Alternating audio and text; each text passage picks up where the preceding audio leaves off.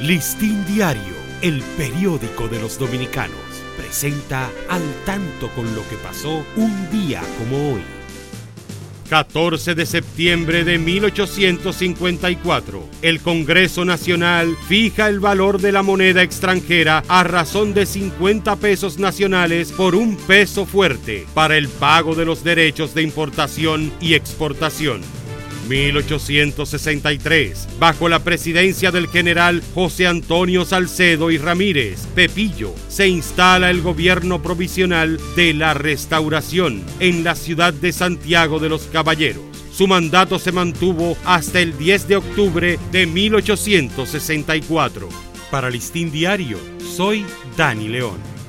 Listín Diario, el periódico de los dominicanos presentó Al tanto con lo que pasó un día como hoy.